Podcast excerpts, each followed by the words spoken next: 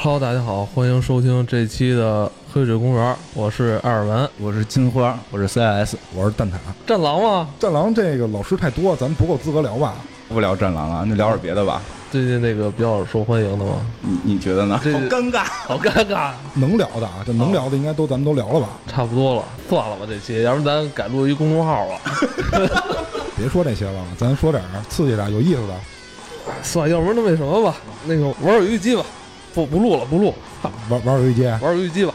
行啊，那你玩游戏机，那我就得给你推荐这个我比较喜欢的这个游戏了。你选什么游戏啊？最喜欢的两个啊，一个是这个山口山，就是这个魔兽世界啊，还有一个就是这个无双系列。听着都那么无脑。对啊，因为减压嘛，因为减压嘛。不是你这不是就是割草游戏吗？都是。对啊，是割草游戏啊，但是割草游戏你要做出内涵来也很难，好吗？哦，那咱今天就改聊那个无双吧。行啊，没问题啊，这聊哪儿算哪儿吧。对，正好我们都特喜欢这个。主要是因为这个机器已经开了，完了这个游戏已经进入。今天我觉得我们最近聊了好多电影，也没什么可聊的了，跟大家聊聊这个三国题材的这个《战国无双》。三国无双，啊，三国无双，三国无双，口误，口误，口误。金花跟蛋挞，S N S，你是爱玩无双吗？你不太爱玩吧？你不会跟他们同流合污吧？我我以前跟他们留过一阵儿，然后后来我就流出去了。哦，等于你也不是一无双的玩家，对吧？嗯，现在不算了。其实他们，因为他们玩太杂了，我玩的时候还只有三国和战国。你是不是觉得这东西那个太割草，不太动费脑子，就没什么挑战，是吧？没有，我觉得它太怎么说，就是太可怕了。之前小时候给我留下了很多的阴影，所以我就不爱玩了。不是，那不是应该是生化危机吗？没有，生化危机是另外一个层面的阴影。哦，这个这游戏其实没没没那么简单 因为这个阴影是我跟 CS 我们俩同时留下来的，就是我们至今印象深刻。就是因为那会儿我们俩老一块玩游戏嘛，然后 PS 二吧，那会儿应该是呃 PS 二 PS 二，还是夜里去你们家，然后再发生那个我妈穿着那个衣服出现之前的事件，是吧？就是那会儿还是玩玩无双的，后来无双觉得玩太吓人了，就开始改玩灵红蝶，就。就是我我也是我我真那是三，应该是那会儿玩的是三三三四，记不太清了。印象非常之深刻的是，咱俩咱俩是打吕布下邳下邳之战打吕布，我忘是谁有点记不清。我使的夏侯惇，你使的曹操，我记得特别清楚。是吗？哎呦，你这你这还记得呢？然后就然后记深刻嘛，就是全屏已经所有小兵全死了，只剩下一个爆气吕布，然后基然后我们俩血是红的，就是。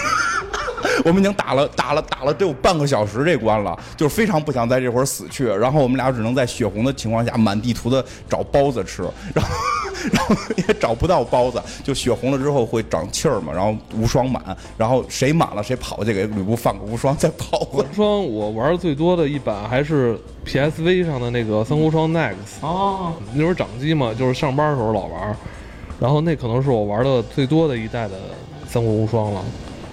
那版应该是在六之后吧，玩起来要讲究一个怎么说一个规则或者一个顺序吧，不能上来之后瞎他妈打，去照顾到整局的这个战士的一个走向。对，你说这个比较讲究策略性，就是它不是像那种就是我们调成简单模式无脑进去割草，它要讲究一些策略性，因为有。但我每次上来都是用那个难最难的那个啊，就是你喜欢就是自虐，就是一上来就修罗难度。对，就上来就难一点，不是这样，就是兴趣会大一些嘛。对，但是也有可能就是兴趣第一关就浇灭了。我今天我什么都不干，我就要玩儿。我们现在，呃，我打开了《三国无双七猛将传》，然后我应该选哪个更更好一点？选故事模式呗。我想自由，那就自由模式吧。可以自由吗？可以自由模式。自由模式就是你自己选一个关卡，然后选择离我近点啊。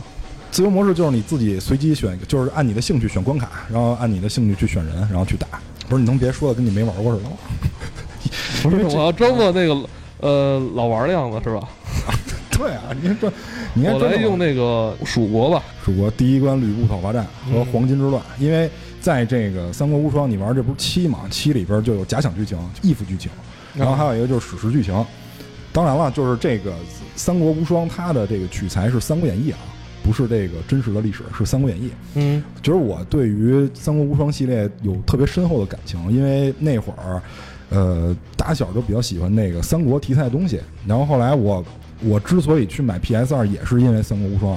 那会儿我记得特清楚，那会儿跟 CS 在这个宿舍里面，然后那会儿我们有一个同学，搬了一个小王子，对，搬了一个这个 PS 二来我们宿舍，完了在这儿玩了一下这个《三国无双三》，完了那那周末我回家以后连觉都没睡好，我就是努着劲儿看怎么能玩上这个游戏，所以后来就去了那会儿我们家附近的一个就是这个小的这种商业街，嗯因为那里边有那个游戏店。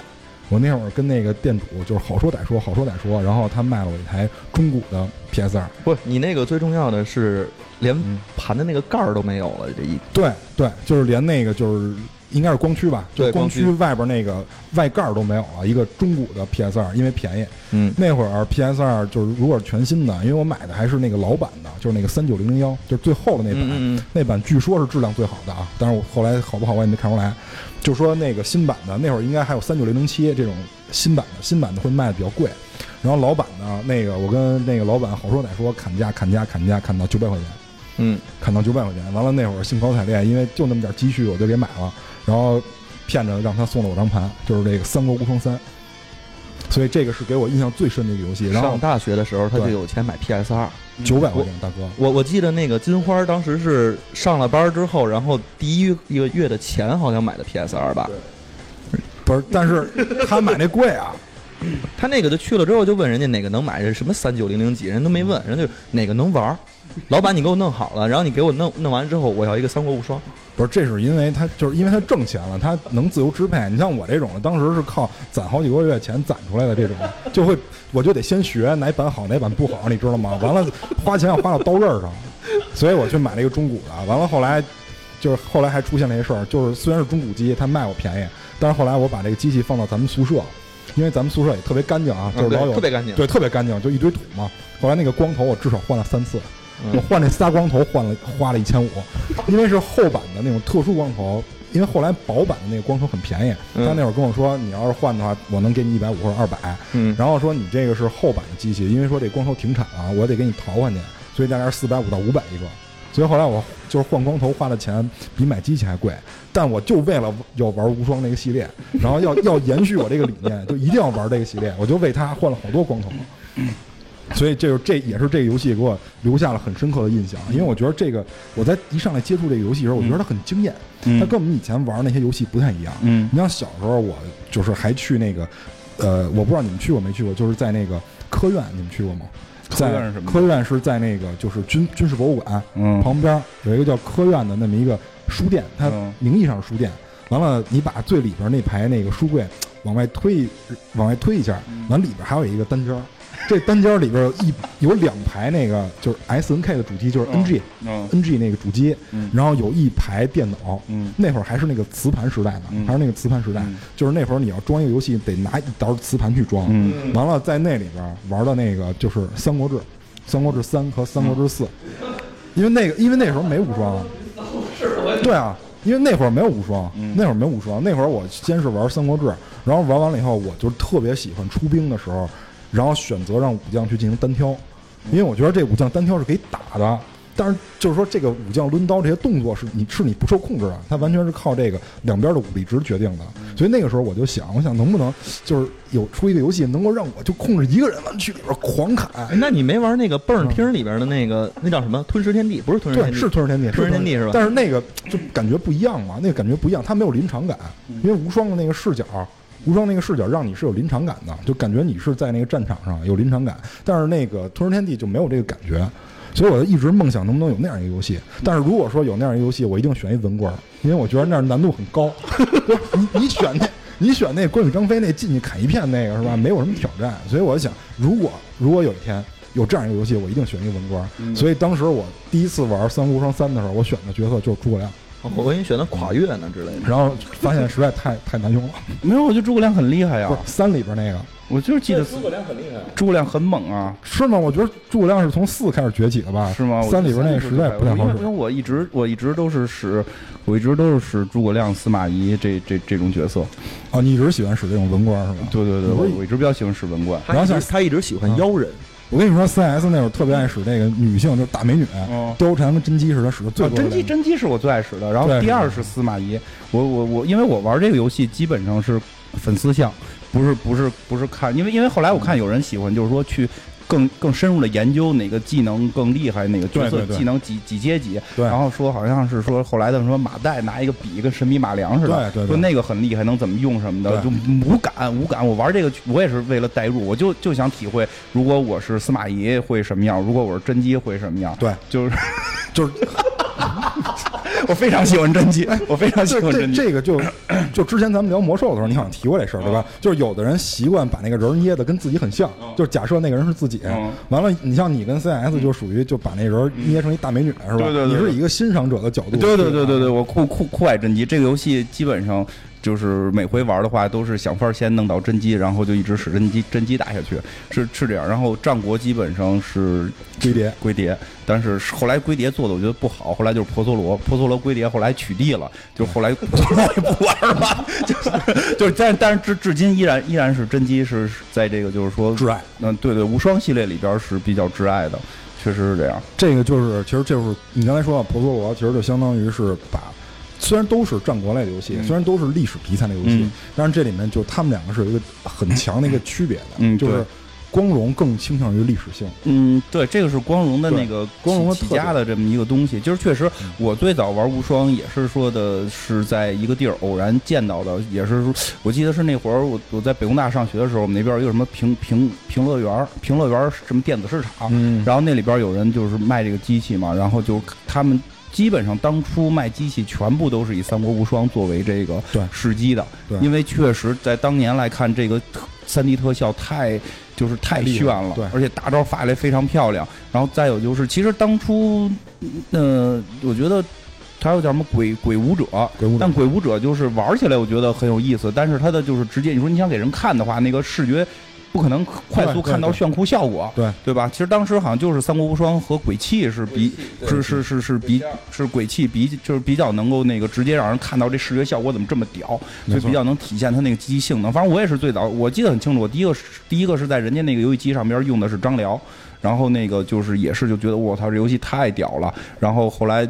那时候大四嘛，然后毕业之后第一个月的工资就是 买的这个游戏机，然后买的这些盘里边，反正就是指定是必须有鬼泣跟这个三国的，哦，对，是是跟这个无双，然后。但是，但就是说，其实还有一点玩下去的原因，是因为确实我是就是死光荣死忠粉儿，每每代的基本上全玩，因为之前一直觉得光荣是一个出策略游戏的，对，没错，对吧？其实一直觉得出策略游戏，像《三国志》系列基本全玩了，然后然后那个呃信长、泰格，然后大大航海都是玩的比较多的，呃，所以等到他出这种这种这种怼怼架的这种。怼架，不是怼架吗？就是吧？这种怼架的这种，我就是还是说，也是因为它是光荣的，有这个品牌，我就就是真的是很信任的买了。所以后来我觉得挺是，就是挺怎么怎么讲，就是呃不失所望吧。真的是这个让我觉得光荣依然延续了他对于整个三国这个。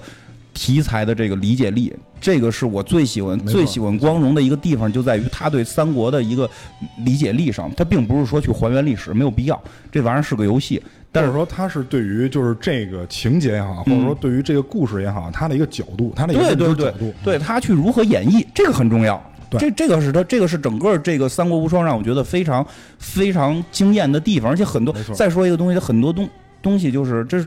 我觉得可能有人我说这话，可能会有人就是觉得啊，我这个崇洋媚外。嗯但是我真的当这我实话实说，当时这话我说过，我记得是在看《三国无双四》玩《三国无双四》的时候，我就说过，我说我就特别希望光荣别出游戏了，押用他的这些模型正经的出一套《三国演义》的动画片儿。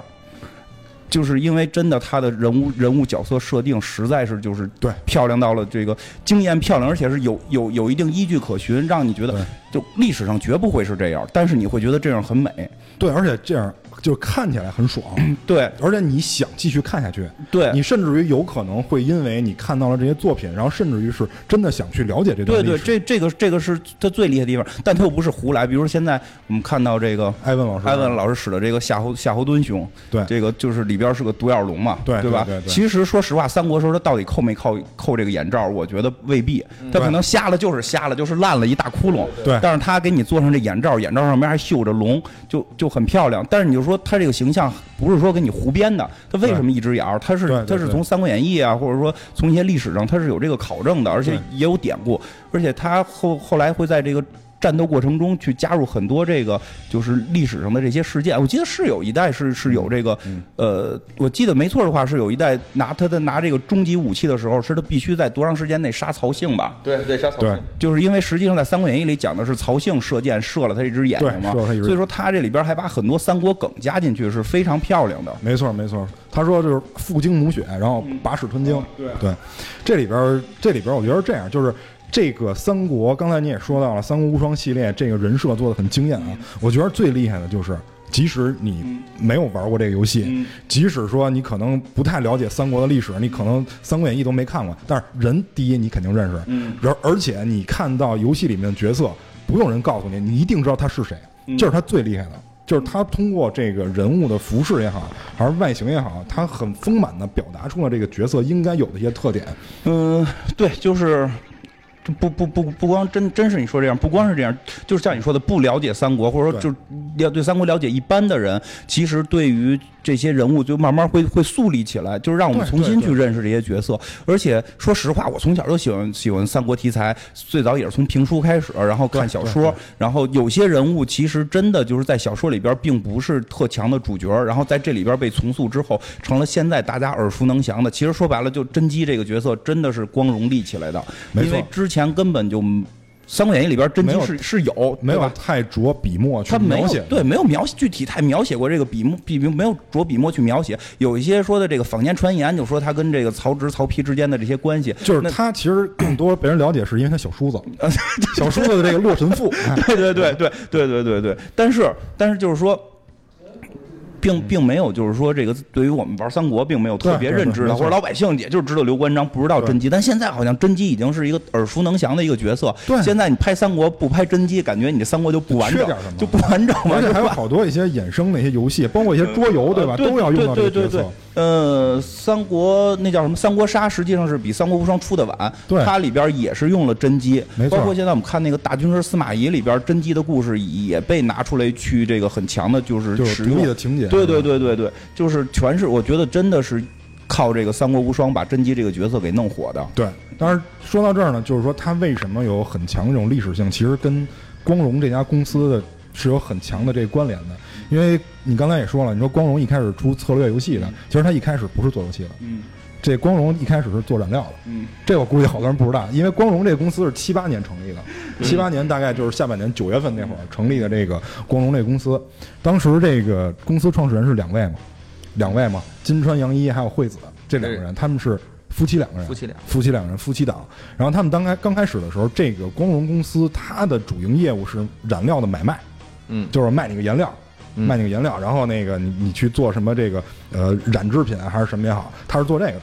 但是呢，到了七九年以后，到了七九年以后，就是金川洋一这个人，他识之而立了。他当时是在二十九岁左右这样一个年纪，他的这个事业遭到了低谷。这哎，我跟他有点像啊，就是他在他在这个快三十的时候，呃，事业遇到了一个低谷，就就是现在艾文遇到了一个低谷，他败北了。就是他是他是夏侯惇一直在屏幕上各种砍人，但是忘记了他们的那个主要主主主公孙策，就是因为他是在打那个应该是讨伐董卓呢，那会儿孙策好像孙策死了吧？对 就是这孙应该这这泗水关应该是孙策死了。对对对，所以就导致这个败北了。所以就是杨一在二十九岁的时候遇到了这个人生的低谷，但是为什么光荣又走到了就是今天这样一条辉煌之路？其实是源自于他的妻子，嗯他的妻子就是惠子女士。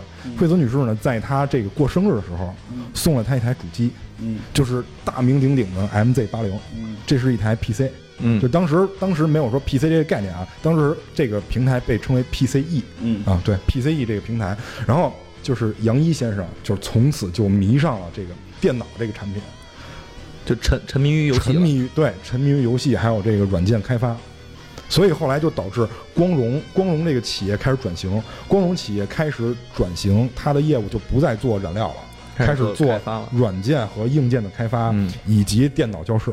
嗯就是我教你怎么来用这些东西，就是我教你，比如说这个语言啊或者硬件开发这些知识，会会去做这些。然后一直到八一年的时候，八一年的时候，光荣的处女座诞生了，就是大名鼎鼎的中川岛核战。对，这个讲就是这事儿不用提了，很多人都知道，其实就是讲讲的是武田跟上杉家对之间的这个战斗。这个游戏在当时来说啊，就是在因为八一年啊，这个很早的一个时间，在当时来说，这个游戏的销量非常火爆，在当时的销量来说非常火爆，所以也就导致了光荣公司在那一年取得了很多的成本，就是它未来的一些发展成本，所以光荣也在那个时候决定了我们要做游戏。就是游戏将是我们的一个，就是将是我们这个公司一个发展之路。但是很讽刺的是什么？在八十年代初期的时候，很多游戏是被动作游戏跟射击游戏垄断的。很多经典的射击游戏，就是现在出了很多代那种射击游戏，都是在那个年代开始的。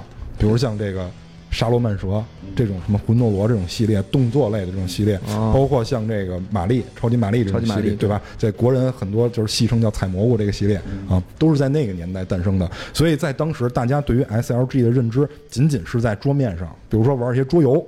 或者说我们对，或者说就像那个大富翁那种走格那种的，都是在桌面上，很少有人说会去把 SLG 这个策略游戏搬到，哎，搬到平台上，能够让人去玩儿。那么它是作为就是应该是在亚洲市场，它是第一个做的 SLG 这个游戏，它是第一个。所以就导致了在那个八一年冲就是中山岛核战这个游戏的这个发售，导致了就是这个呃光荣有了未来的一个发展资本。嗯，那么惠子在那个时候也也给杨一提供了很多的这种灵感，因为当时惠子有人戏称说惠子的头脑灵活，堪比电脑。就是这样一个非常厉害的人，然后惠子呢，在现在也被称为了这个光荣的女王大人，也也被称为光荣女王大人，因为有很多轶事，就是之前就之后，他还除了这个三国跟战国以外，他还出了这个什么高达无双，还出了这个北斗无双、特洛伊无双，所以后来有海贼无双，对海贼王无双，后来就有人给出了个段子，就说这个就是因为。呃，惠子女士特别爱就亲自面试人，就是她招人的时候就招程序员嘛，嗯。然后她一般都会亲自面试。嗯。比方说就是有三个人是人力帮她筛选完的，然后惠子是最后一波面试，嗯。说你们三个对这个未来的游戏之路有什么理解啊？然后这第一个人就说说这个，呃，说这个女王大人，说我觉得啊，说我觉得就是除了这个咱们现在做的这些以外，其实很多的典故都可以拿来无双，是吧？因为那个时候海贼无双还没出呢，他说很多的这个 IP 都可以拿来无双，所有漫画你都可以无双一遍，什么圣斗士啊，什么这些都可以机器猫啊之类的。对，都可以无双。完了，然后女，然后惠子说啊，挺好，挺好。完了，问第二个人，他说你觉得呢？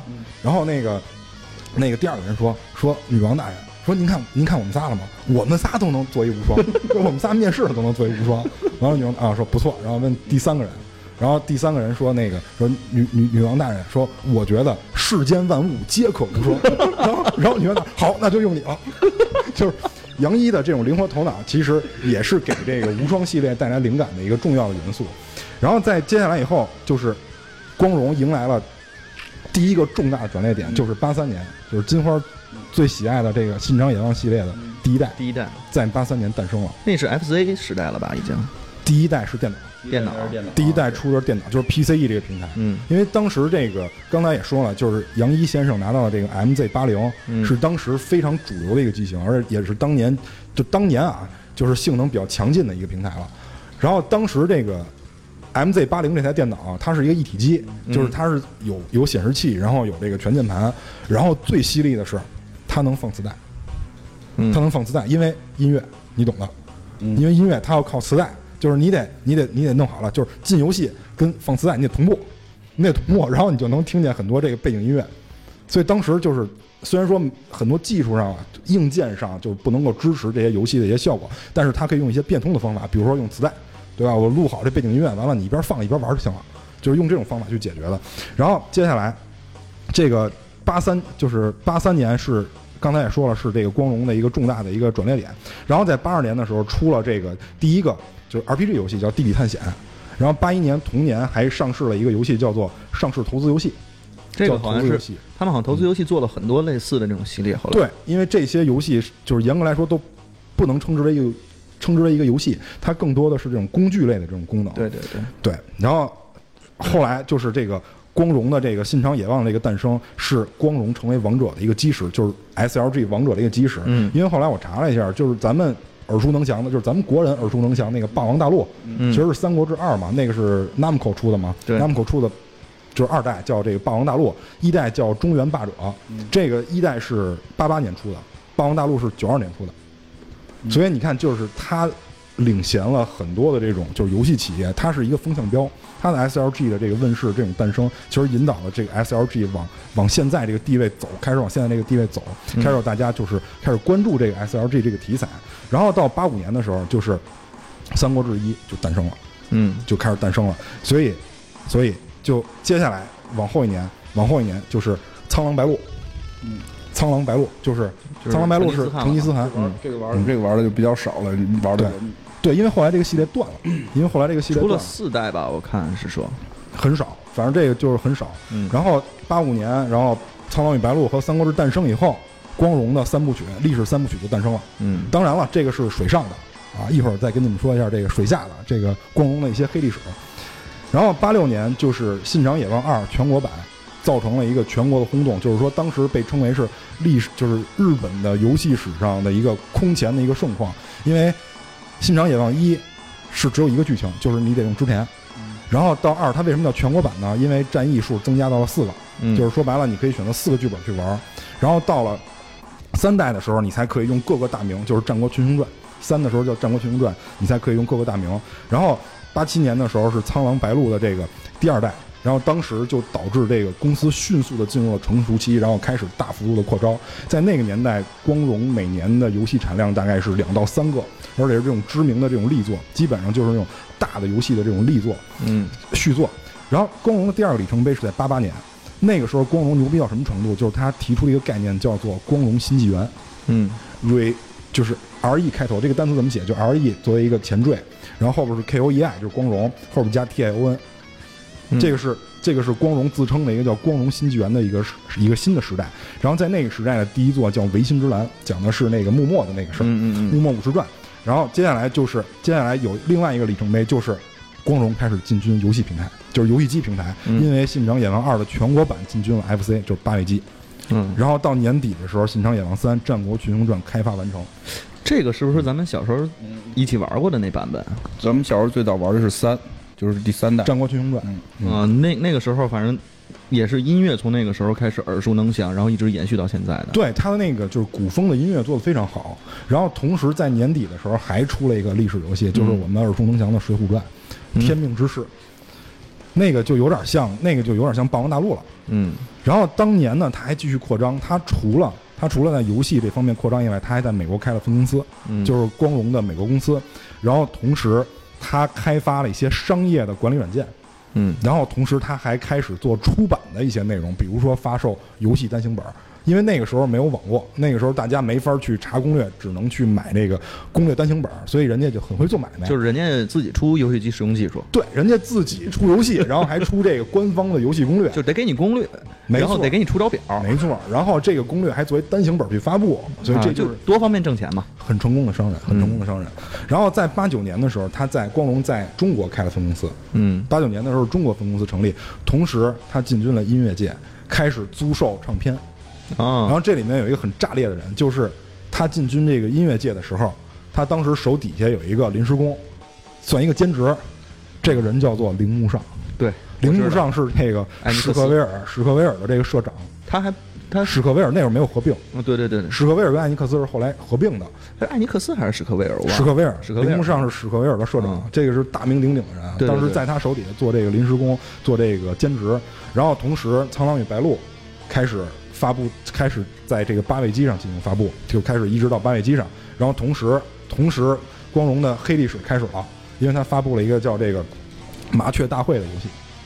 这个麻雀就是麻将的意思啊，这个麻雀就是麻将的意思。好像或多或少我们都会在那个藏经阁里边看过这个游戏，对吧？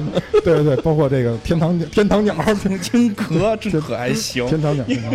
天堂鸟哎，这个我们又发生了一个炸裂的事情，艾伦又败北了，这 这回这回他使的泰尔茨，他被人打死了。而且他使泰尔茨竟然一直使的是一把刀在挥来挥去。对，总之八十年代末，光荣进入了全盛期，就是每年都会有固定的、固定的这种力作去发布。然后同时，光荣在八十年代末的时候形成了光荣的文化内核，就是所有的游戏性、美工，包括音乐，全部要为历史去服务。嗯就是在那个年代，光荣这个历史向的这个企业文化吧，嗯就开始逐渐的形成了。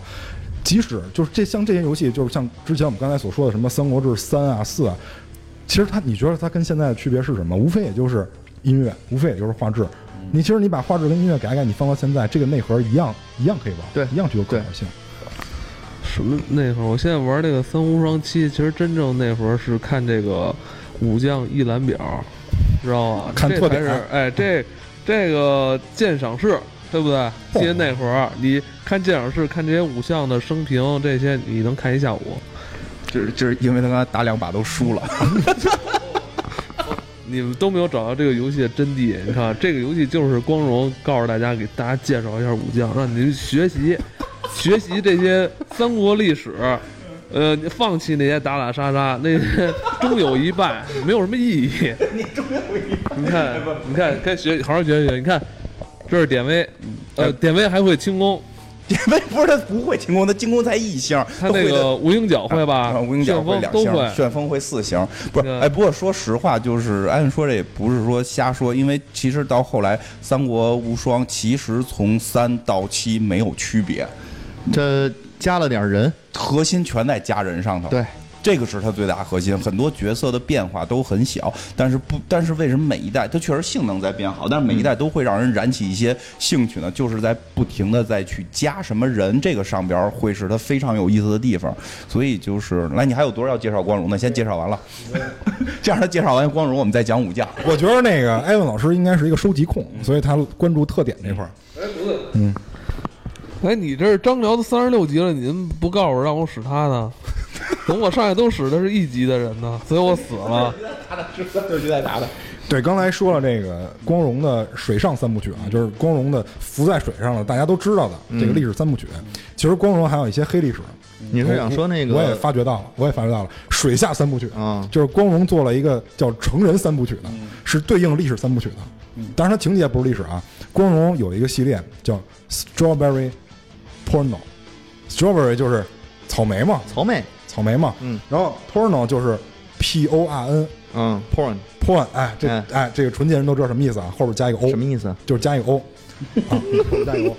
这个系列呢，三部曲，刚才说了啊，第一个叫做 Night Life，就是夜晚的生活，哎，叫夜晚的生活。第二个呢叫社区主妇的诱惑，哎，为什么你说的时候那个哎，他的嘴脸呀，我的天哪！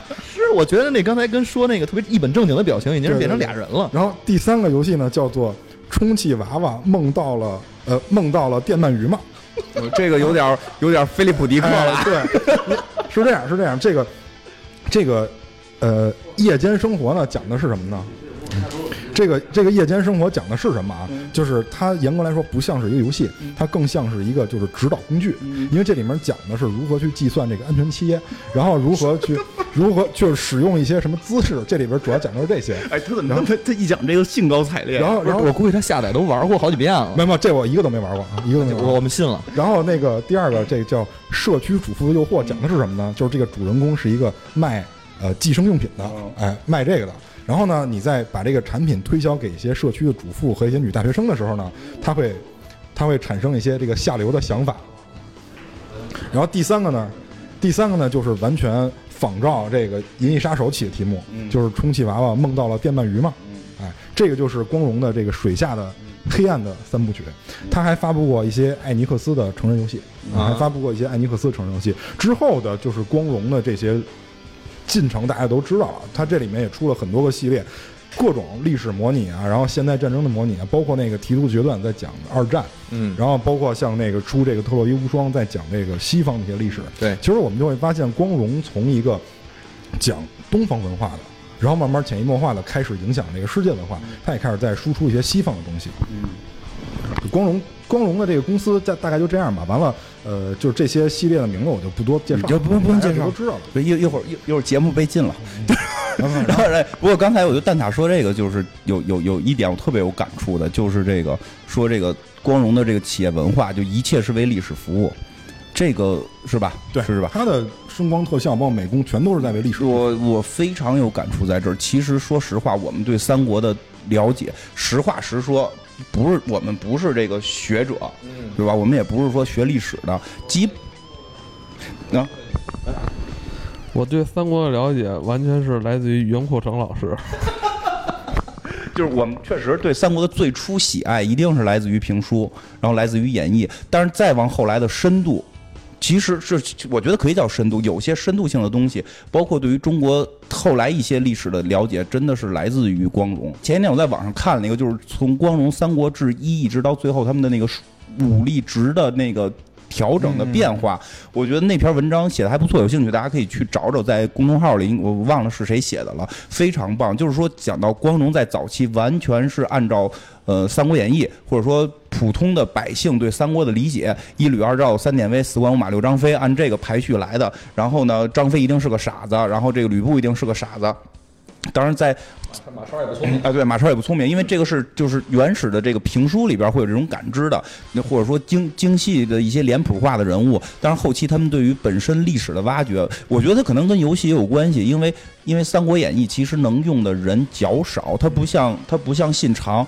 信长那个，虽然他们那些人可能都都是很弱的，因为我们去看了那个村长嘛，都是义达正宗像一个一米五九的人，还号称什么越后之龙，我觉得一脚踹翻你，我就就 一米五九，还一只眼睛，搞什么笑？但是但是你说他做到游戏里边的时候很屌，他做游戏里的时候很屌，然后你会发现整个日本战国就每一块你都有一个能使的大名，你都有一帮能用的武将，但是你会发现到三国里边除了魏蜀吴，其他一些国家非常难用。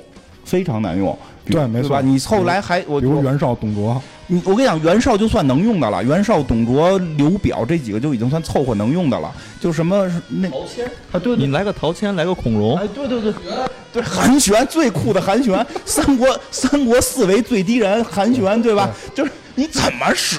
因为还有巩志这种人，你怎么使？韩雪好像手底有一个大将，有两个大将，有两个大将，就黄忠、魏延嘛。对呀，但是但是主公的智力值在二十，武力值在二十，统一值在二十，什么严白虎、王朗都更没法使。没错。所以他后来就是说，后来我觉得他为了这个，他必须得把加入更多的武将。对。加入更多的武将，加入更多就是看起来还厉害的武将，嗯，所以他后来去挖了一些历史性的东西，比如说好像是叫田玉吧，嗯，是是是，有有这个人有有这个人吧？实际上在《三国演义》里边，这个人好像出现过吗？反正是非常边缘的一个人物，没错没错。但是好像他就是说慢慢把这个人物他在《三国志》里的记载的这个这个数值，就是记载的这个能力，去给他具象化，然后给做出来。然后包括包括后来那个就是叫什么，呃。呃，杜预吧，是不是陆陆抗？陆抗，陆抗特别后期。陆抗、杜预、陈泰，他把三国后期、晋朝初期的人物开始挖出来，没错。然后贾充，其实这些东西就会很有意思。如果我没记错的话，就是著名著名丑娘娘贾贾南风吧，是叫是有是有这么个人吧？他应该就是就就就是这个贾充他们家的人。就是它是跟近史是都能联系起来的，你会发现，就是他开始在挖历史，而且挖的越来越有意思，包括一些数值的变化，就是因为开始他真的是很很怎么讲，就是呃老百姓认知，老百很老百姓认知，后来他们去把这些东西深入的挖掘了很多，包括像郭家的智力值不停的上涨。而且就是这个是来自于什么？就是因为光荣，我们刚才也说了，出了很多系列游戏。嗯。但是三国跟战国这两个系列，你会发现卖的比别的都贵。那肯定的。对，为什么？为什么？就是有人质疑过这个点。他自称为什么这个我的卖的钱贵？他说我们这个成本里面有一项叫做信息收集信息，就是信息收集资金。对对，会导致我这个成本很高。对对。你要去推敲，你要去民间收集信息，而且你会觉得说，就是我们认识的很多人。很多都存存在的是一个名字，没错。你真的去聊张辽的话，大家知道文武双全。但是你其实我们看书、听评书里边可能还会有，但是你真的他去打合肥那场战的时候，他一个人干了什么事情？他怎么去去力挽力挽狂澜的？这个其实是对文化的一种包装，对啊，或者说对历史事件的一种包括其实很多人，包括太史慈，其实在书里边写的应该是很少的。包括我们其实看电视剧，孙策那边、孙权那边的话，其实记录是很少很少的。他们很多人的东西全都是全都是通过我们玩游戏，然后看到他们那种各种的战斗，并且看到他们每一个人身上那种点评的时候，你才能去了解到。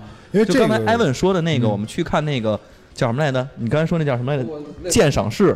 对，鉴赏室里边的这些东西，这这是实在的。我们其实去玩《三国演义》，呃，不是去玩《三国演义》，去玩《三国志》，去玩《信长的野望》。去玩这个什么时候都会去看这些，因为里边有太多的人的那个历史背景，其实你是通过这种方式了解到的。嗯，对，而且包括后来的那个他们出那个就是隐藏人物，就是《三国志》隐藏人物，我觉得超酷。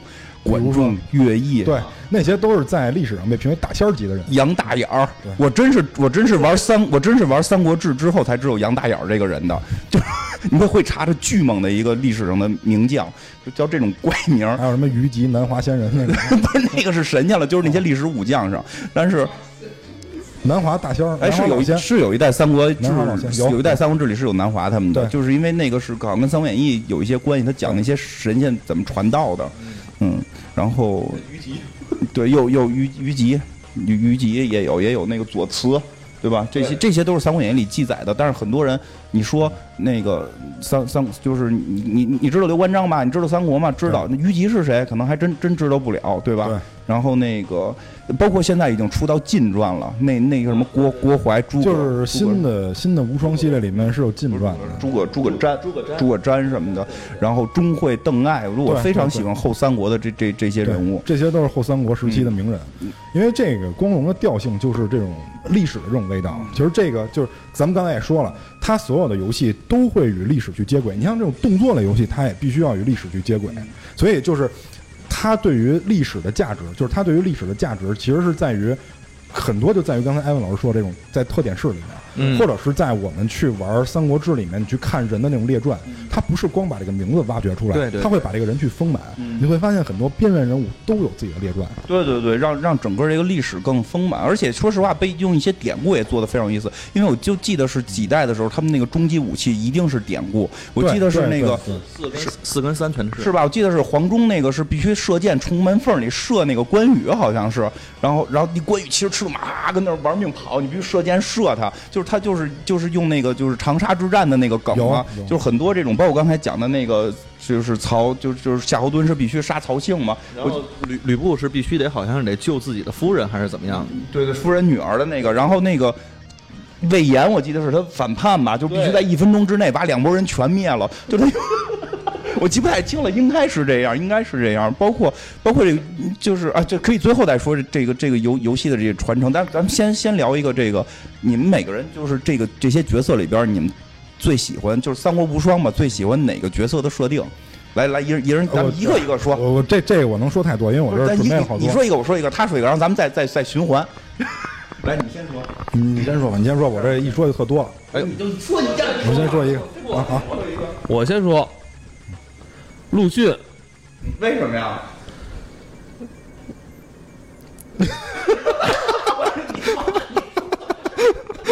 陆逊，我为陆逊什么疯狂打 call，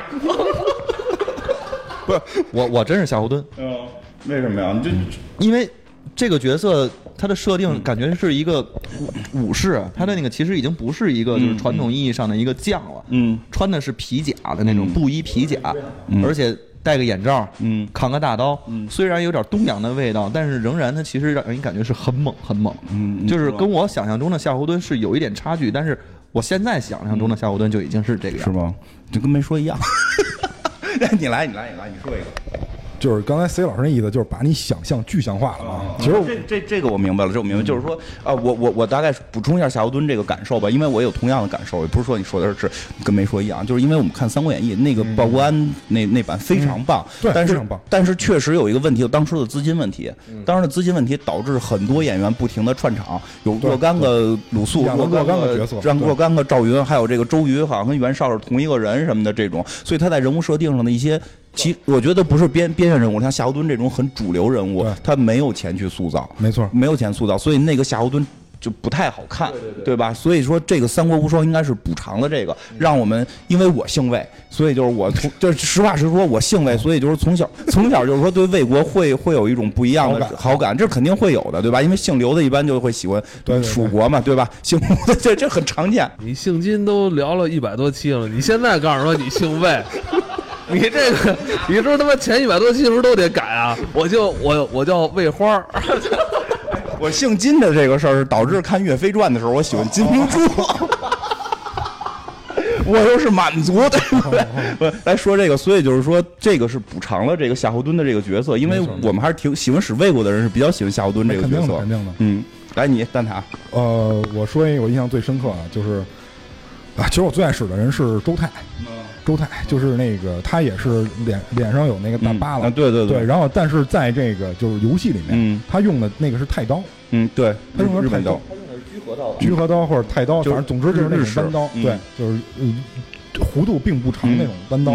嗯然后呢，就是为什么我觉得他这里边很酷很帅？嗯因为我觉得你在一个就是乱世里面，嗯你去砍杀敌将、砍杀士兵，嗯你就别那么多话了，来了就砍，砍完了就走。我觉得他很酷，很像一个，对对对对，有人就是人狠话不多，嗯。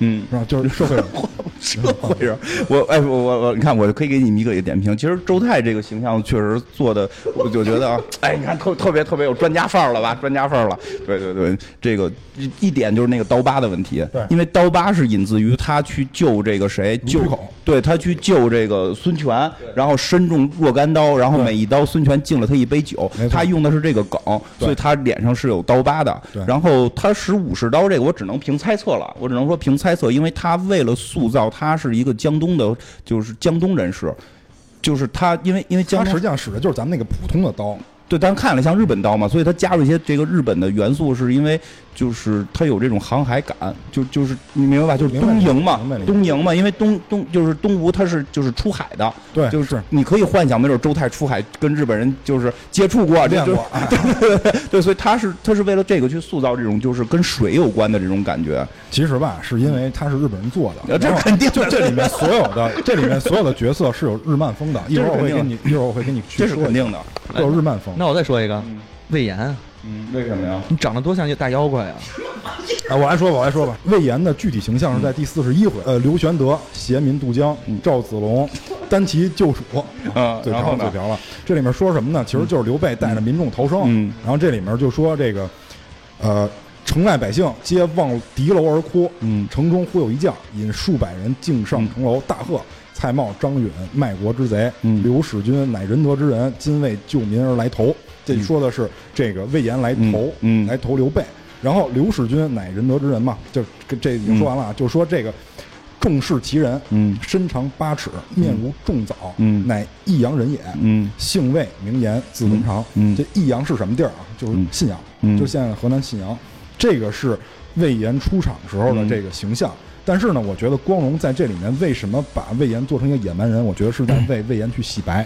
这里面有特别多的就是文化的东西在里面，嗯我感觉就是我自己分析的啊，嗯没坐实啊。嗯因为后面也说了，嗯说魏延脑后有反骨，嗯对这个是他一直不被看好、不被信任的一个重要原因。嗯但是呢，实际上他在故事发展里面，嗯，他只是说他有反骨，但没有坐实他要谋反，他从来没谋反过。他也没有实质上，对他也没有实质的主动的谋反行为。嗯。所以呢，我觉得光荣在这里面把他做成一个野蛮人，嗯。是讲魏，因为魏延在故事里面实际上是那种有点就是冷傲或者那种嗯。就孤高那种感觉，好像在那个评书里边之前有说过，是说他其实跟关羽的形象是很像的。对。面如重枣啊。就是他跟关羽是很像的，所以有有有有一种说法，他可能是个女的，他特别喜欢关羽。所以，所以就是说，所以就是说，开光荣玩笑了，这就是对啊，所以就是说，光荣把他做成野蛮人，对就意味着他跟别人不一样，我嗯不合群很正常。对，其实你说的特别没错。其实魏延的核心问题就是他不是什么反不反骨，他不懂世故，对他他比较就是就是可能就是专业型人才。就是人情世故方面比较淡漠。对，专业型人才，他非常棒的一个将领，而且非常有战略思想，而且就是其实刘备很喜欢他。你想他最后他最后封五虎将的时候，虽然他没到五虎将，但他是等于是相当于首都的卫戍区总司令，对是这么一个级别，后期地位比较高。非非常高了。那个魏延是不是有一段时间被那个雪藏了？就刘备死后，他有一阵儿就是入川以后入川以后被雪藏了一段时间。沉浸了一段时间。打魏的时候，那边那个那谁那谁还在呢？出来，结果幸亏这边有魏延扛了一阵儿，这边有张合是吧？有张合，这边有一魏延，上一波老军事家了 是吧？老是吧老艺术家，？蜀国那剩下都死死都完蛋了，就他妈也就魏延还算能撑得住的。对，来来说说说这段魏延，正好说到这儿了。这真的是这个原因，因为他不合群儿，所以所以要给他做，而且他的说话的，他杀完武将之后说的那句话跟别人都不一样，对是一个磕磕巴巴的一个样子，就对对，就是语言能力 不高，就是表现他语言能力不高。他之所以在蜀国一直没得重用，可能是因为他不会人情世故，对包括就是他后来的那个就是什么出子午谷的那种战术，其实虽然有争议吧，但是至少是如果一旦形成争议，就证明有就是他还是有可取之处的。所以说诸葛亮没用这个这个这个计谋，就没有不用险嘛。诸葛亮，所以并不能说是他是傻，就是魏延也非常有战略战略思想，而且他真的从来就是。说他老反，说他开始又投降这个，后来又投降韩玄什么的，开始是刘表的，后来是韩玄。其实没有，其实魏延一直是想跟着刘备，就从一开始他就一个机会，他就是一开始就是说大哥你能跟我吗？然后但是刘备就一直那会儿就提不起来嘛，没法带着他，然后那个。所以就是他只他人总得吃饭嘛，总得去几个别的公司混，在别的公司混镀个金 对对，镀完金了回来还是还是要投刘备，他始终对刘备的忠心是没变，但他对对诸葛亮有有多少忠心？他忠于谁？这是这是这个问题，他并不一定，他不是忠于诸葛亮，他忠于的是刘家，对。这个是有区别的。而且诸葛亮本来也没看好他，您都不看好我，为什么还死乞白赖贴你？诸葛亮是有点小心眼了，是吧？嗯，就是一个，因为诸葛亮。因为《三国演义》还是跟《三国志》有一定联系的，因为实际上在历史上，什么火烧博望啊，什么全都跟诸葛亮屁关系都没有，那都是刘备自己的本事。刘备刘备的能力是很强的。然后呢，就是诸葛亮是在刘备死之后托孤之后，他才真正在军事上开始去发挥作用。这个时候有一个前卫戍局总司令是你的手下，你你你会怎么办？啊，对，那肯定有这个问题。他他会特别特，而且他一直在整李严，李严他还没搞定呢。就是就是托孤的时候托了诸葛亮跟李严，他一直在整李严，然后他就把李严整掉之后，这个这个这个李严是搞后勤的，没有了就没有了，因为弄李严是别人搞。原来就是那个川川地的那个对啊，对啊我记得李严武力也挺高的，很高很高。对啊，他是被诸葛亮整的嘛，因为诸葛亮要要要独裁嘛，就是 这么说，可能诸葛亮粉儿会不高兴啊不。是不是是是这样，我就是我跟你说，怎么听着像修正主义啊？我跟我跟你说一下大背景吧，因 为因为《三国志》啊，跟这个《三国演义》诞生的年代差得有点远。嗯。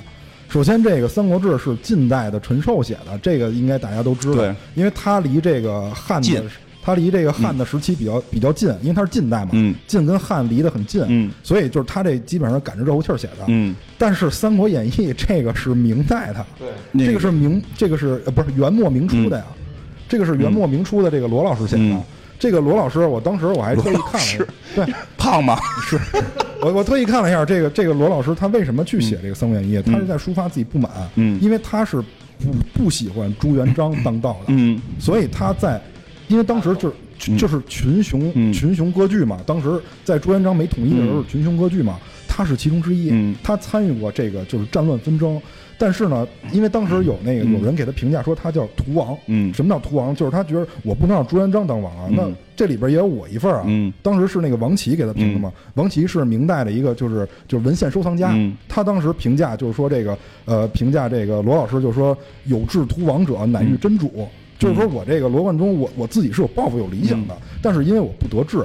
我没办法，嗯我最后就隐居到江浙一带。最后，他是写这个书是在抒发自己屠王的这种感情。嗯他是他是有这个反骨在里面，嗯所以他为什么要把刘备塑造那么好？因为嗯刘备是中山靖王之后，嗯，他觉得刘备是正道，对啊，他觉得刘备是正道，所以魏延是要跟刘备的，嗯魏延是要跟刘备的。但是诸葛亮呢，是因为他他自己又是个文人，嗯他在抒发自己怀才不遇的情绪。嗯诸葛亮就是这种人，他把诸葛亮妖化，甚至于魔化。嗯诸葛亮为什么那么厉害？其实也是在表达他自己的一种能力。嗯对但是我没法跟当局者说，我只能自己写个东西，然后暗爽。哎，对，就是确实这些小说都跟这个最后成书的这个人的改有关，包括好像后来有毛宗毛宗刚毛氏父子批的时候也改过一版。批三国。批三国说，因为是他他那版实际上现在流传比较广，就我们看到的可能比较广广，有这个毛毛毛氏父子去批的，就是去主推了刘备。然后再有一个呢，是在那个年代是后来晋，就是等于晋是晋国的这个成立是怎么讲？就是说是曹家让的，就曹家让给我的。但如果曹家不是正统，那晋就不是正统。对啊，所以就曹魏必须是正统。所以其实，在三国最早期的这个小说的时候，曹魏是正统。你会发现曹操在早期的故事里边巨正面，人家曹操是正差儿行吗？人家是正经的，封了官儿了，人家正差儿。对他巨正面。曹操早期巨正面，巨正面。而所以就是刘备早期也没起来，这都跟就是早期这个故事它本身是以曹魏为正统来来写的。然后从宋从南宋之后就开始变了，变的原因是什么呢？就是说这个就是曹魏称正统的时候是一个什么理念？就是谁占北方，就谁占这个正统之地，谁谁谁是谁是王。就他是挟天子以令诸侯，他占着这个什么长安、洛阳，对吧？占占着这些地儿，皇帝在我手里，我就是正统。但是在宋朝的时候，皇帝在谁手里呢？皇帝在金人手里。这个 宋徽宗在金人那谁谁有天子谁是正超？对，宋徽宗在天在在那个在。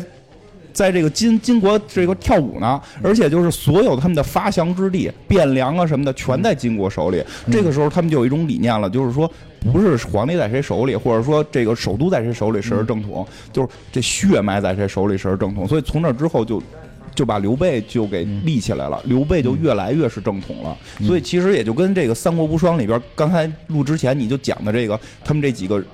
人物的这个这几国的这个背景图腾，对对对，这个其实三国无双光荣是研究透了的。他这个真的是玩的非常厉害。就是咱们刚才咱咱先说回到这个形象问题，然后再说回去。我这里面还找了一些就是非常具有代表性的人，比如说像那个典韦。嗯，典韦在这个在我们都知道啊，在这个演义里面他是使他用的是双戟。对，但为什么跑无双里用斧子了？你看这个典韦在第十回出场的嘛，就是。秦王室马腾举义，然后报复仇，曹操兴师。这里面是夏侯惇发现的典韦，说所使两只铁戟重八十斤，携之上马，运使如飞。就是说八十斤的铁戟，我玩的非常溜，玩的非常溜。但是为什么他用斧子？我后来在《三国演义》里是没有找到出处的，但我在《三国志》里找到出处了。《三国志魏书》里面有，就是说这个太祖征荆州至宛，就是说我这个曹操去打这个荆州，然后到了宛城了，张绣迎降，太祖甚悦。延秀及其将帅，置酒会，置置酒高会。嗯，太祖行酒，韦就是典韦啊。嗯，持大斧立后。嗯，呃，对，这就是他是敬尺。嗯，然后太祖所至之前，韦印举抚木之，什么意思？就是曹操在这儿，哎，说挺高兴的，你先现成了嘛，就投降，咱们喝个酒吧，然后就敬酒。然后典韦拿着大斧子立他后头。对，他是从《三国志》来的这个武器。他就是曹操敬谁酒。然后这个典韦就把斧子举起来瞪那人，就是为了防止你害这个曹操。这个是这个是《三国志》原文，这是我找到有这个出处的。对，所以在所以在这个游戏里面，他用的是斧子。嗯。然后还有就是，我觉得这里面出入最大的啊，就也是我印象最深刻的这个庞统大扑棱蛾子。嗯。庞统大扑棱蛾子，其实我觉得这个这有点夸张了，就是庞统的形象在《三国无双》里是一个大扑棱蛾子的形象，但是庞统实际。庞统实际出场是五十七回，柴桑口卧龙吊丧，然后雷阳县凤雏李氏，就是说这里边是什么呢？就是鲁肃设宴款待孔明，就是宴罢。当时是说这个呃凤雏给这个吴国就是贡献了一个连环计嘛，然后但是呢，就是这个鲁肃其实是给这个孙权推荐了的，嗯，但是就是说呃先生因貌轻之，什么意思？就是看他太寒碜了，嗯，就是不想理他，不想用他。但他实际的形象是什么样呢？就是。就在这里面写了，就是刚才说鲁肃设宴款待孔明，宴罢孔明辞回，方欲下船，只见江边一人，道袍竹冠，嗯，道袍竹冠这个很重要，皂绦素履，嗯，这个是这个是在书里面庞统的一个形象，这里边像道袍这不用说了，这大家都知道，竹冠这个很关键，竹冠是什么？竹冠是当时刘邦发明的，就是他用就是竹子皮做的一个帽子，当时刘邦。就是当道的时候，这个这种帽子是不许任何人戴，嗯，只许他自己戴。后来当然他挂了，这这这咱随便用啊，这咱随便用。所以庞统他本身就是很各色的一个人，就是他用这个刘邦的这个帽子当自己的帽子。然后造涛素履什么意思？就是这哥们儿不怎么花哨，嗯，就是比较素净。这个是原文里面的，但是。重要的是体现，就是有很多人就是都在这里面提到了阴统冒漏，慢孙权不用。你看，就这里面很多人都提到，就是他长得不好看。但是呢，光荣就很夸张的把他做成了一个大扑棱蛾子，就像摩斯拉。对，而且他在这里面是一个罗锅拄着一个权杖或者拐杖，因为因为他就是有有记载他是瘸子。就是他脚脚蹼是是有这个记载的，这个对，所以其实它里边很多形象都做的还不错。哎，你你来，你先把那个那个那个几个国家图腾说说。国家图腾，因为刚才说到国家图腾这个问题，这里边是这样，就是因为最开始的时候是这个三国，就是魏蜀吴，嗯，然后后来多了一个晋国，就咱们就一块说了，嗯，呃，先说这个刘家，刚才你也说了，这个刘备为什么是龙？因为龙代表的是皇权，对，龙代表是皇权。然后刘备呢是中山靖王之后，嗯。然后他的刘备的颜色就是刘家的颜色是绿色，嗯，他你会发现他的所有这个武将基本上都是绿色系对的，，这对是，绿色其实有一种平和，对。有一种原谅。嗯，啊，原 谅有一种平和，其实就是 原谅曹操，对，就是代表了刘备的这种仁德。嗯，然后说到曹操了，嗯。曹操他们的家徽是什么？就是凤，对，凤代表的什么？凤代表的是祥瑞，嗯。凤是祥瑞。然后其实曹操你会发现他的一生，就是曹操这一生的颠簸啊，嗯。这个站在巅峰又跌落低谷，嗯，有很多他恢复过来是跟他的运气相关的，比如华容道，比如华容道，我觉得这个有很大的运气成分。嗯，然后比如这个就是宛城之战，嗯。就是典韦那么死命的护他，当然他自己肯定有一些运气成分嘛，这这是我个人感觉啊。他可能他可能加了那种逃跑技能，而且而且你知道，就是曹操他运气好在哪儿？我感觉就是他选的这个蜀地，嗯。陈留，嗯。然后这个许昌，这是人才辈出的地儿，因为在当时陈留、许昌是中原地带，嗯中原地带是人才辈出，嗯。曹操如果没有这些人才，他不可能最后发展成一股很强大的势力。嗯然后就是第三个，就是孙孙家，孙家的这个族徽是虎，嗯。虎呢，在过去的时候，就是大家被嗯。把把虎封为山神，嗯。那么虎代表什么？就是霸气，嗯。就是骄傲，嗯。神秘。甚至于有些性感，因为嗯。虎是猫科的嘛，甚至于会有些性感。那么，其实虎象征的是谁？其实象征的，我觉得还不是孙权，象征的是孙坚跟孙策，对，小霸王迅速平定江东，那个孙策本身就称江东之虎，对，江东之虎，所以他们的族徽用的是虎。然后接下来晋，嗯。晋我觉得是最有味道的。嗯。晋的族徽是麒麟，嗯当然麒麟是麒跟麟是两个性别啊，嗯嗯。麒是公，然后麟是母。嗯。然后这里面晋用的是麒麟，嗯。麒麟代表的什么？代表的是太平，嗯。代表的是吉祥，嗯。最关键代表的是长寿。嗯。麒麟代表长寿。于是我就查了一下，嗯。我查了一下这个这个各大这个历史人物的这个享年啊，嗯。刘备六十二岁，嗯。然后曹操是六十五岁，嗯。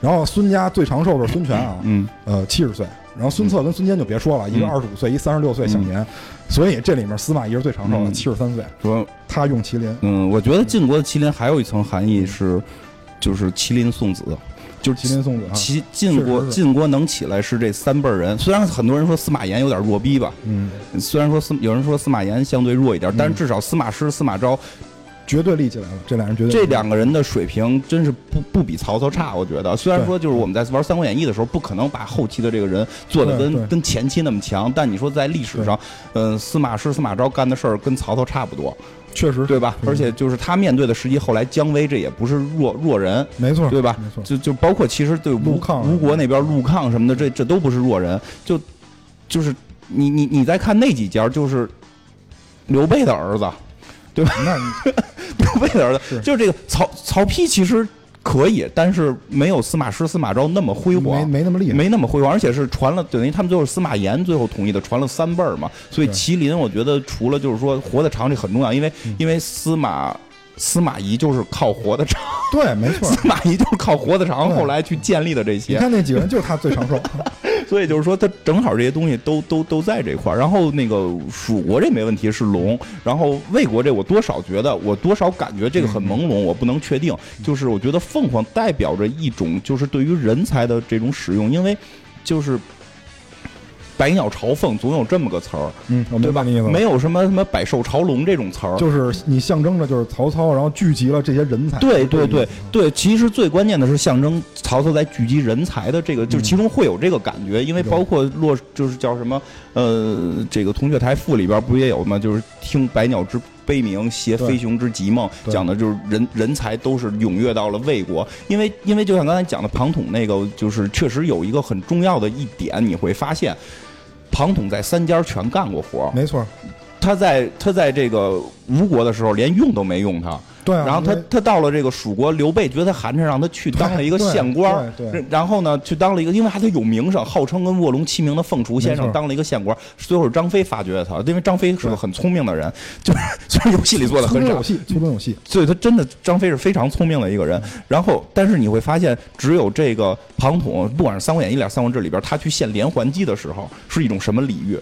他他妈还是去害曹操，没错，没错但。是他妈还去害曹操，曹操对他是一种什么礼遇？只有曹操真正在这么用人。文武百官重列，文武百官就是阵列嘛，啊然后去迎接他，然后见面了之后，然后握手。嗯对反正电视剧里边不是也演过吗？对啊，就是曹操对于人就是我非常喜欢，就是因为曹操对于人才的使用，就是他真的是有一种就是先锋精神，我觉得就就是不符合当时那个时代，就是用所有就是任何人只要有才华，不管你是什么出身，因为当初是一定凭出身的，一定一定是凭出身的。儒家文化这种影响，这个叫举孝廉嘛，曹操自己就是举孝廉出来的。然后，然后曹操就是用人，嗯，真是不不拘一格，又包括。包括铜雀台赋的时候，他就是是是是是怎么着来的？是曹家的人穿红袍吧？对对对然后然后非曹家人穿绿袍，但他自他那个他不是曹姓，他不是曹姓，他就比如夏侯惇什么的那。就就就是亲戚嘛，就是曹家亲戚穿红袍嗯，然后那个非曹非曹曹氏亲戚穿绿袍，但是他自己穿的是绿袍。就代表就是说，我要跟这些非曹姓的人，嗯这个人人其人才是在一起的，包括包括生子当如孙仲谋是吧？然后这个很多人说这是骂人，其实不是啊，人家说这话的时候 差辈儿呢，差辈儿，没有想到那个伦理上这本身辈儿就差，他跟孙坚是哥们儿。对他就是说，他对爱财就是对惜财。然后其实你去看，包括现在看埃文史的这个拿大锤的这个货，许褚、许褚，许褚，山就是他他说真厉害，就是说白了，这是一个山贼啊。他不不光是山贼，他是黄金，哦对对他是黄金贼，他是他是反革命分子。然后，张春华是那个司马懿的夫人，嗯张春华是就是现在许褚正在揍张春华，张春华是司马懿的媳妇儿，以以杀人擅长，现在使着一个小爪子，有猫拳啊，我然后现在艾文正在抓着抓着张张春华在地上滚，这就是。然后这个对，接着说回来，许褚现在像安文史这许褚黄金贼，嗯。这是该宰的，他用了，没错没错。就典韦就是山野村夫，就是你会发现他用的人就是张辽最有名的张辽降将，对，没错。张合降将，而且跟吕布这种大货，对对，你会发现他用降将，然后但是你看蜀国用魏延，就刘备还 OK，、我觉得刘备用人是很不错的。嗯。当然到了就是，但是但是就整个他那个国家的那个国风，就因为刘备用人也是先是亲信，对魏延只是你太死忠于我了，哎对对魏延没到了到不了跟。五虎上将这个级别，包括包括有一个说法，就是说为什么马超要进五虎上将？道理上该是魏延，因为马超根本就没他妈替蜀国打过仗。对为什么道连道连好像都没打过任何一场大的战役。为什么有马超进五虎上将？因为丫有爵位，丫有爵位，所以丫因为他能进。对他爸被封立了，对呀、所以就是说，就是那个叫谁，就是刘备，他用人能看出人好坏来，绝对能看出来。但是他还依然是先是亲信，然后是有有官爵，就贵族精英阶层来这一套。然后那个吴国那边很惨的是，其实吴国那边挺惨的，因为吴国的问题是他被家族控制，家族压自己没什么太多实权。他他所有的人全都是辈辈相传的。你就比如说像他是大家族，他是大家族。当时周瑜就是，尤其是为什么说生子当如孙仲谋啊？嗯孙权十八岁执掌江东，这个是斡旋在两大势力之间的，一个是张家，一个是周瑜派系。对这是非常厉害的。外外外事外事不决问那个问周郎嘛，内事不决问问张昭，这这这两大家族，包括后来的陆家，就陆出出的什么陆抗啊、陆逊、陆家、朱家、朱然，对就就这几几大姓氏全。呃不有朱恒，有有有朱然、朱恒这些都有，就是这几大家族控制的吴国，所以吴国用人非常尴尬，对。就是他自己使不起来，说只有就是曹操是真的是能不拘一格的使，包括包括，其实，在后期的时候，曹操的谋士核心除了司马懿以外，贾诩贾诩。贾诩降将而且是把是是呀，是把牙大儿子跟牙对大就是最爱的典韦害死的人，就是这是一种什么心胸？就是曹操，因为贯彻的是霸道，就是我觉得，我觉得啊，就是刚才我们说了这个，就是形象啊，包括这个族徽，我觉得就是很大的这种精神如何去如何去体现，就我后边还有很多内容呢，就我就精简一下吧，精简一下，就我觉得曹操在曹操在前半程，因为我之前跟你们说，我说虽然说。呃，就是他这个动作没有什么变化，但是实际上他是分阶段的。就是，我很多人就认为就是二到四是一个阶段，然后五是一个阶段，六以后是一个阶段。我觉得二到四那个最好的是什么？它还原历史还原特别好。我刚才就说曹操这种贯彻霸道，他怎么体现呢？他在服装上都能体现。因为汉代的时候，汉代的时候他的服饰基本传承于秦代，因为刚开始的时候汉室的这个生产力很低，到他到最后晋的时候就是。呃，晋初，然后汉末的时候，才有了慢慢的有了这种就是服装的这种格局，有了一个规矩。那当时服装是很有很严格的分类的，比如说像这个朝服，比如说有祭服，然后比如说日常的这种服饰。你像曹操这种的，他在外面穿的是罩袍，然后再再再在外边披的是一个披风，那个披风是舶来品啊，那个在那个年代没有啊。嗯里边是什么？里边是士兵甲，士兵甲当时被称为方块甲，就有点像咱们那个麻将那种铠甲。你想曹操，他是一个，他当时封的是什么？他当时封的是丞相，曹丞相，对吗？他按按理说是一个文官，嗯但是他里面穿的是士兵甲，士兵甲是打仗用的。当时的就是这个制度是很严格的，就是将才能戴盔，文士只能包金。你想曹操把甲穿在里面，然后把罩袍穿在外面，这代表什么？其实就是曹操这种内敛，就是他压抑自己这种霸道的这种内敛，但是他想形成这种霸道，他就必须要用各种人才，所以就导致了他不管这个人的出身，他只管这个人有没有能力。嗯，那刘备就更考虑仁德的问题，嗯就是你道义上够不够，就够不够道义。他的造型没那么狠。对，就是你够不够道义，所以就是刘备的造型就偏温和。嗯然后像孙家这几位，从孙坚到孙权这几位，就就有点，我觉得就有点尴尬，因为被各家族对钳制，所以他在用人方面，他只能先从这个先从这个大家族里先嗯筛选，嗯。然后所以就导致就是这三家用人方式各不相嗯，同。对，所以他们服饰也比较。其实孙孙家孙家就是孙权跟孙策他们的有明显区别。孙权基本是一个皇帝装，对，基本上皇帝装，他就是说制衡了。所以三国杀做的 也不错。为什么他有一个技能叫他妈制衡？就是因为他一直在制衡他那几个家族，所以他要穿的是一个皇帝装，要要去他的政治是他最重要的。但是孙策小霸王他就是能够能够来虎皮裙儿。他那个是戎装，对，他就是虎皮裙而且但是他有有一点这个异域风格，就是因为他当初是在所谓南南蛮嘛，南蛮他有这种南蛮感觉，所所以他这个服装做的真的是非常考究。这里边啊，就是再再补充一个吧，嗯就是我觉得最最考究的啊，就是这个吕布。嗯。吕布当时的这个第三回出现的啊，就是义温明、董卓、赤陵园，然后窥金珠、李肃说吕布。嗯。这里边吕肃出场是两阵队员，只见吕布顶束发呃，就是只见吕布顶束发金冠，嗯。披百花战袍嗯。啊，换唐泥铠甲，嗯。系狮满宝带，嗯。纵马挺戟，随丁建阳出到阵前，这什么意思？这个是吕布的出场。嗯但是你会发现，就是吕布在三国里边，这这这是一大厉害，嗯这是绝对是一大，这绝对是一大厉害，对厉害对吧？肯定是一大厉害。但是你发现到他还原到游戏里面，嗯他的形象变了，因为。这个是很典型的，当时汉汉代的这个武将的这个嗯。打扮，包括这像什么蛮师宝带，嗯。在游戏里不止他一个人系这个腰带，嗯。像马超、赵云他们都系这种腰带嗯，这是武将很典型的。嗯。这里面吕布换的是什么？换的是帽子。嗯。他这里面这个束发金冠是什么意思？嗯。束发金冠其实就是一壳，然后里边插根簪子。嗯。但是我们在这个游戏里面，嗯。这个叫这个叫什么凤翅紫金冠？嗯。凤翅紫金冠只有一个人戴过，嗯。孙悟空。嗯就是在就是有具象化形象里面，只有一个人带过，就是孙悟空。嗯。就是你会发现，他把吕布的形象开始往孙悟空那儿捯饬，就是他作为 他作为当时三国时期武将的一个代表，嗯。已经开始就是融入了一些后面的一些元素，因为《嗯西游记》的这个作品比他出现的要晚嘛，嗯。开始融入了一些后面的一些元素，嗯。开始慢慢把它往现代化上去铺。嗯，对，就是因为他，我觉得我觉得啊，就是他这个形象正好正好正好可以多多说一下，就是后边还有一个人物很神奇的，嗯就是。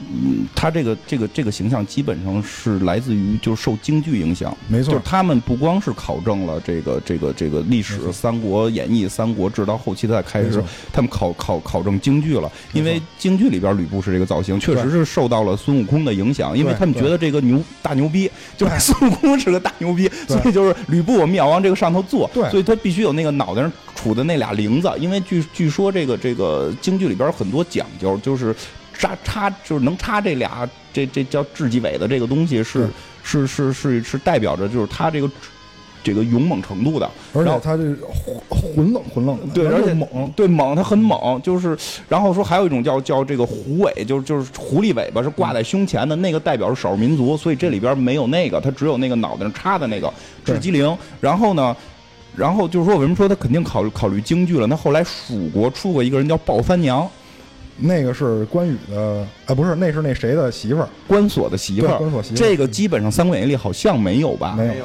应该是来自于京剧，来自于京剧《花关锁》，讲的是关羽有一儿子，当年是生的，然后给人扔人家家了，是这，然后那个花家就是关羽给人花家姑娘睡，好像是啊，因为我没看过这段京剧，如不一定对，但大概是这样，就是关羽给人花家姑娘睡了，然后睡了之后呢，这孩子就有点像那个那个那个那个，就是好多评书不都有这种梗吗？什么这个这个。杨延昭不是也把这个这个这个什么什么一个王家的这个把一王家的姑娘给睡了，就是找使一大大大砍刀嘛，那个就是他这个剧情基本跟这个是一样的。然后这个这家这个花家就把这个关锁给养大了，好像是，然后所以他叫花关锁，就是他开始姓的是花，嗯，然后后来是怎么着？这花关锁就找找他爸来了，就是就投从军来了，然后陆。然后这个这个鲍三娘是他媳妇儿，是是怎么样？这个具体的这个大家可以去网上查查，就是他是从京剧来的，并不是《三国演义》里边来的，包括还有那个观音瓶，关银屏对，民间传说了，这已经属于。对。说这个后来关羽险胜全是关银屏办的，说关银屏实际武力爆高，然后 就是力大过人，然后这个这个但但是呢，他这个不能这个以女性的身份出战，所以他就扮成他爹，因为我们在《三国演义》后期看到好多就是关羽险胜的这个嗯。地方，好像是是把就是杀他那什么马忠潘璋什么给给给给揍了嘛，然后说这可能是关银屏干的，所以后来你会发现《三国无双》里边引用了很多，开始引用了民间的梗，也引用了京剧的梗，就是他们对三国已经是，我觉得很痛，就是对对我们的理解就令人发指的这种这种理解了。对啊，包括有一些怪梗，就特别逗，就因为我特别爱跟人讲为什么张合在里边是个娘娘腔，对是一个特别喜欢穿花哨衣服的一个为什么要跟那个夏侯渊就走那么近啊？说因为这个这个真是一些有意思的梗了，这个肯定不是历史，这个肯定不是历史，但我觉得这这种这种算是一种小调侃，但是我觉得是在我接能接受范围之内的，别太严肃，毕竟这是个游戏，不是去给你普及历史嘛，只是让你对历史感兴趣。因为他是说看这个张合的战斗力实际上是变化的，就是他跟赵云打二十个回合就败北，跟张飞能打一百个回合，但常规认知张飞比赵云厉害一点点。对，然后你会发现，他好像跟孙策还是跟谁，反正张合还是跟谁打过。就张合只要打这个白面小生，就战斗力就颇低。然后打那个就五大三粗的，哎，他就哐哐厉害，就就是，所以他战斗力很飘忽。哦就是所以后来就有人说他可能是看到这个这个。白面小生啊，就哦就这个心生爱意，就不敢不敢下狠手，就这是一个很很很怎么说小梗，就是说着玩的，但是他在这里边去这么用，因为。倒是，我觉得大家也别太亢奋，说这个日本人就是说说毁坏我国的这个这个传统文化，因为他们也这么折腾自己，就是他们给这个上山千信给改成女的，这 这有一代的上山千信是女女版嘛，然后那版那版玩家号称姐姐传，就不叫织田信长传了，叫姐姐传，就是全都在使 全在在使上山姐姐，就是这种东西，就是娱乐性一定是存在的，因为我是始终觉得如果没有娱乐。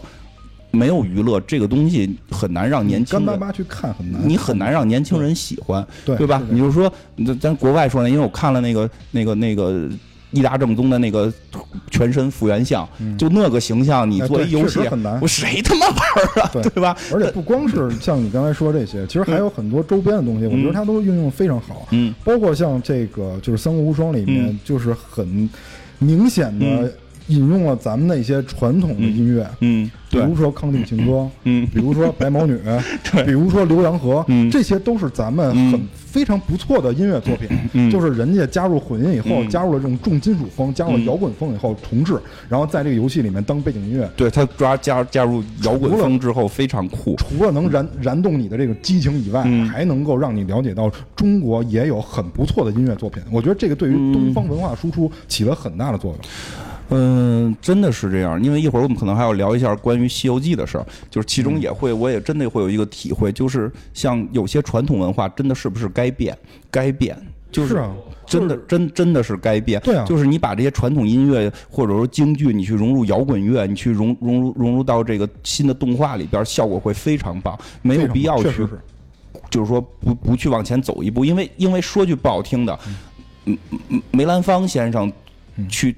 去做他去他做他的京剧的时候，是不是拓展了、肯定啊，变化了？肯定是有改良的他是大量的改良之后，他才成的功。所以我们为什么就从现在开始就要就学这个，就要学的像，而不是去拓展？我一直是希望有一天京剧舞台上能够看到什么葫芦娃大战奥特曼，这这我我真不是开玩笑，因为这真的是这样，因为有些金饰已经开始做什么那个雷神的锤子什么的，我还真买了，就但就是说，你就是最好能够改良的有合理性，就是别对这个太扯。这就很关键，这就是无双厉害的地方。它的改良是你你你你我们能够在这儿去聊，可能现在快快结束了，但是我觉得我们再聊几个小时都没问题，没问题每一个人都可以聊了他为什么是穿这样的衣服，他为什么是这样，为什么是那个，对，就这是很漂亮的。但是就再多说一句，就是宽容，就是一定要宽容，别一说游戏我们就哎呀就刺，这张和给我们改成娘娘腔了是吧？对吧？这个这个这个谁谁谁就不不不该有这个剧情什么的，嗯就就累了。因为因为我是始终觉得，你先是让大家对这东西有兴趣，这是肯定的。然后你才去知道。如果就说个特别不好听的，现在是现在很多人应该都会这句了吧？什么哎怎么说来的？仿佛兮若飘摇之回雪，哎怎么说？哎哎谁？反正就是抽牌那个哎飘飘飘兮若若若什么流风之回雪，嗯对吧？就就这这这一句《洛神赋》，对，在三国杀出现之前，有多少人知道有《洛神赋》？有多少人知道有《洛神赋》这首诗？有多少人知道有《洛神赋》这幅画？对吧？OK，现在可能不是所有玩三国三国杀人都知道有《洛神赋》，肯定不是，但可能有百分之十的人知道了。那这百分之十的人就是多出来的，所以说我觉得这种去拿游戏去融入文化的改良是一种特别符合现代，就是符合现代我们去因为因为我们我们小时候去学去喜欢历史来自哪儿？袁国成老师的评书，那说句不好听的，在历史上看那就是胡说八道。嗨，这对吧？你从你从你你从历史角度上讲，那就是纯胡说八道，对对吧？但是怎么样无所谓，因为它是娱乐性的，我们感兴趣了，我们从《三国演义》感兴趣，然后开始去了解了三国的历史，然后可能就会去看一些历史方面的东西，所以这个是关键，没有必要去纠结这个东西到底有多真，对对吧这？样，因为本身《三国无双》这个系列，它一开始是在一个很荒诞的情况下嗯诞生的，就是这个 Omega Force 这个小组嗯，他当时为了追这个 VR 战士，为了追这个马上马上，最后现在收尾了，就是当时这个 Omega Force 这个小组，他为了追热点嘛，嗯。追这个 VR 战士，为了追这个铁拳，然后对对，做了这版对对战类的游戏嗯。其实这个叫《三国无双一》，嗯。后来到二的时候变成了真《三国无双》。对，因为因为他当初面临的就是 SLG 对。在大在新主机平台对。很难吃得开，嗯。所以呢，就是这个也是光荣那个，就是怎么说啊，就是无双之路的进化开始。嗯。因为我刚才也说了，分分层次的话，二到四是一个层次，嗯。在那个在那个阶段，光荣它表现的非常保守，因为它为了还原历史，对。他为了把无双这块招牌能够站住了，嗯。所以我刚才也说，它引用了大量的中国这种元素去做东方文化的输出。然后到了六开始，因为他要开始做世界格局，嗯。就是因为我光荣已经做这么大了，我不能光是一个日本的公司，我是属于世界的公司，所以他还原了叙事风格。嗯。比如说他在讲魏传的时候，这个我印象很深刻，嗯。就是他在讲魏传的时候，是以曹操的一个心路历程为线索，就是别人如何评价曹操，嗯。然后展开的这件事。对。然后开始讲的这个故事，嗯，他的剧本很棒，对，然后同时加入了很多西方元素，嗯。比如说。嗯这个加特林机关枪是吧？比如加特林机关枪，比如这个电钻是吧？嗯然后比如说这个罩袍，徐庶这个罩袍，当时被这个呃这个《刺客信条》嗯使用的这个罩袍，加入这种袖剑，这些都是不在当时出现的这些纺织，工艺那是肯定的。哎，不过说说说句实话，青龙偃月刀在为在三国时候都是不存在的。对，所以我就是，所以就是最后我想说什么，我不太建议某些这个个别的这个历史生玩这个游戏，因为它是一个游戏，它没有站在真实的历史的角度上，就是没有对你们负责任嘛，不负责，很非常不负责，。对这也没有负责任。当然这个是开个玩笑啊，就是嗯我最后说一个光荣的一个轶事，咱们就是你说完了，我再说一个，来，你先说。就是据说啊，就是三国这个历史的人物形象是光荣公司在苏州也好，还是在杭州也好，具体地点我忘了。嗯他们捡到了一份材料啊，这是材料是绢也好，还是瓦也好，总之上面有三国人物形象。但是我相信这是噱头这肯定是噱头啊嗯。就是这个咱们不要轻易去相信这个说法。但是他表达了什么？就是我觉得表达了一种严谨的态度。对就是他哪怕是作秀嗯，就这个是严谨的，他表达我的很多东西是有据可依的。这是肯定的。我觉得就是说非常非常玩这些游戏，我们图一个爽，然后听这事儿我们图一个乐。但是我觉得我们应该秉承这种严谨的态度，对吧？嗯对就比如说，他游戏肯定不对嘛嗯，对吧？嗯游戏肯定不是真实历史嘛，但是别人给你讲的一定就是真的吗？我觉得嗯对对吧？这个我觉得咱们都应该去，对，游戏可能应该自己有一个思考。但游戏可能特别假。对，但是就是说，你你带带入你干这件事儿，如果如果没有这些变化的话，就没有人会喜欢。但就是说，我们觉得，我觉得态度是最重要的。对你做一件事，态度很重要没错。比如说，你像我，可能因为工作压力很大，我去玩这个减压，但是你说我真能从这里学到什么硬知识吗？可能很难。嗯可能真正学到硬知识的是我们对他的这种知识的一种态度。嗯你能不能事后真的去查一下？比如说我玩这一个战役，这是我觉得很不错，我能不能事后真的去查一下这个战役到底是怎么发生的？对对，你说这特别对吧没？没错。因为我们现在说白了，咱们嗯没法穿越。嗯不没法穿越，嗯。只能通过考古，考古就相对科学一些吧。嗯。你只能通过这个去变相的认知一些东西。嗯，因为我我说一个，我这个就是就是听历史发明家说的，嗯。这个就是说他当老师的那个时候，就曾经有一个他们全班最淘气的孩子，在上历史课讲到日本这一堂课嗯，因为因为他讲这个时候我深有感触，因为。因为同样我们在讲日本那堂课时候，我做了跟那个小孩一样的事儿嗯，就是话不太一样啊。嗯就是他他是说那个小孩就说大家对日本历史有了解吗？突然有一个人说我有了解，然后那个老老啊不是说有疑问嘛，就是对日本历史有疑问，有一小孩举手说我有疑问，什么疑问？嗯，就是那孩子就是全班学习最差的那孩子嗯说，嗯，为什么明智光秀要杀死织田信长？嗯啊，老师都崩溃了，我这怎么可能呢？就是这这这是一个就是全班竟然是一个问题，是吧？这不是这全班最次的学生，他为什么会知道织田信长和明智光秀这种这么尖端的日本历史呢？嗯就就非常不理解。后来明白是因为他玩游戏，所以其实就是说，后来这个人很好像说这孩子也会比较喜欢日日本历史，就是听听日本课的时候会有兴趣，他会去问老师这是为什么。所以。所以，其实因为我在第一次老师讲日本历史的时候也没有问这个问题，但是老师让去介绍一下日本历史的时候，谁能介绍？你介绍出来我可以嗯介绍出来，我可以说出这些人的名字，就老师觉得非常牛逼，你明白吧？就是明白明白。游戏可能真的会是引入我们去学历史的一个引子，但是可能我觉得现在我们缺的是个承接，就是太多人站出来去骂，说你这不是真历史，就是就是就是就最后就好像说的是，呃那个我最近在玩王者荣耀，就是很多人也会诟病这件事儿，嗯但是但是真的真的如果不玩王者荣耀，中国有多少人知道高渐离是谁？嗯，但现在至少你知道了有个人叫高渐离，是个历史人物，这就不错了，非常不错了，总比你说小燕子是个历史人物要强得多，对，吧？就你再往下一步，我觉得应该有有节目也好，或者有人也好来告诉你啊，他。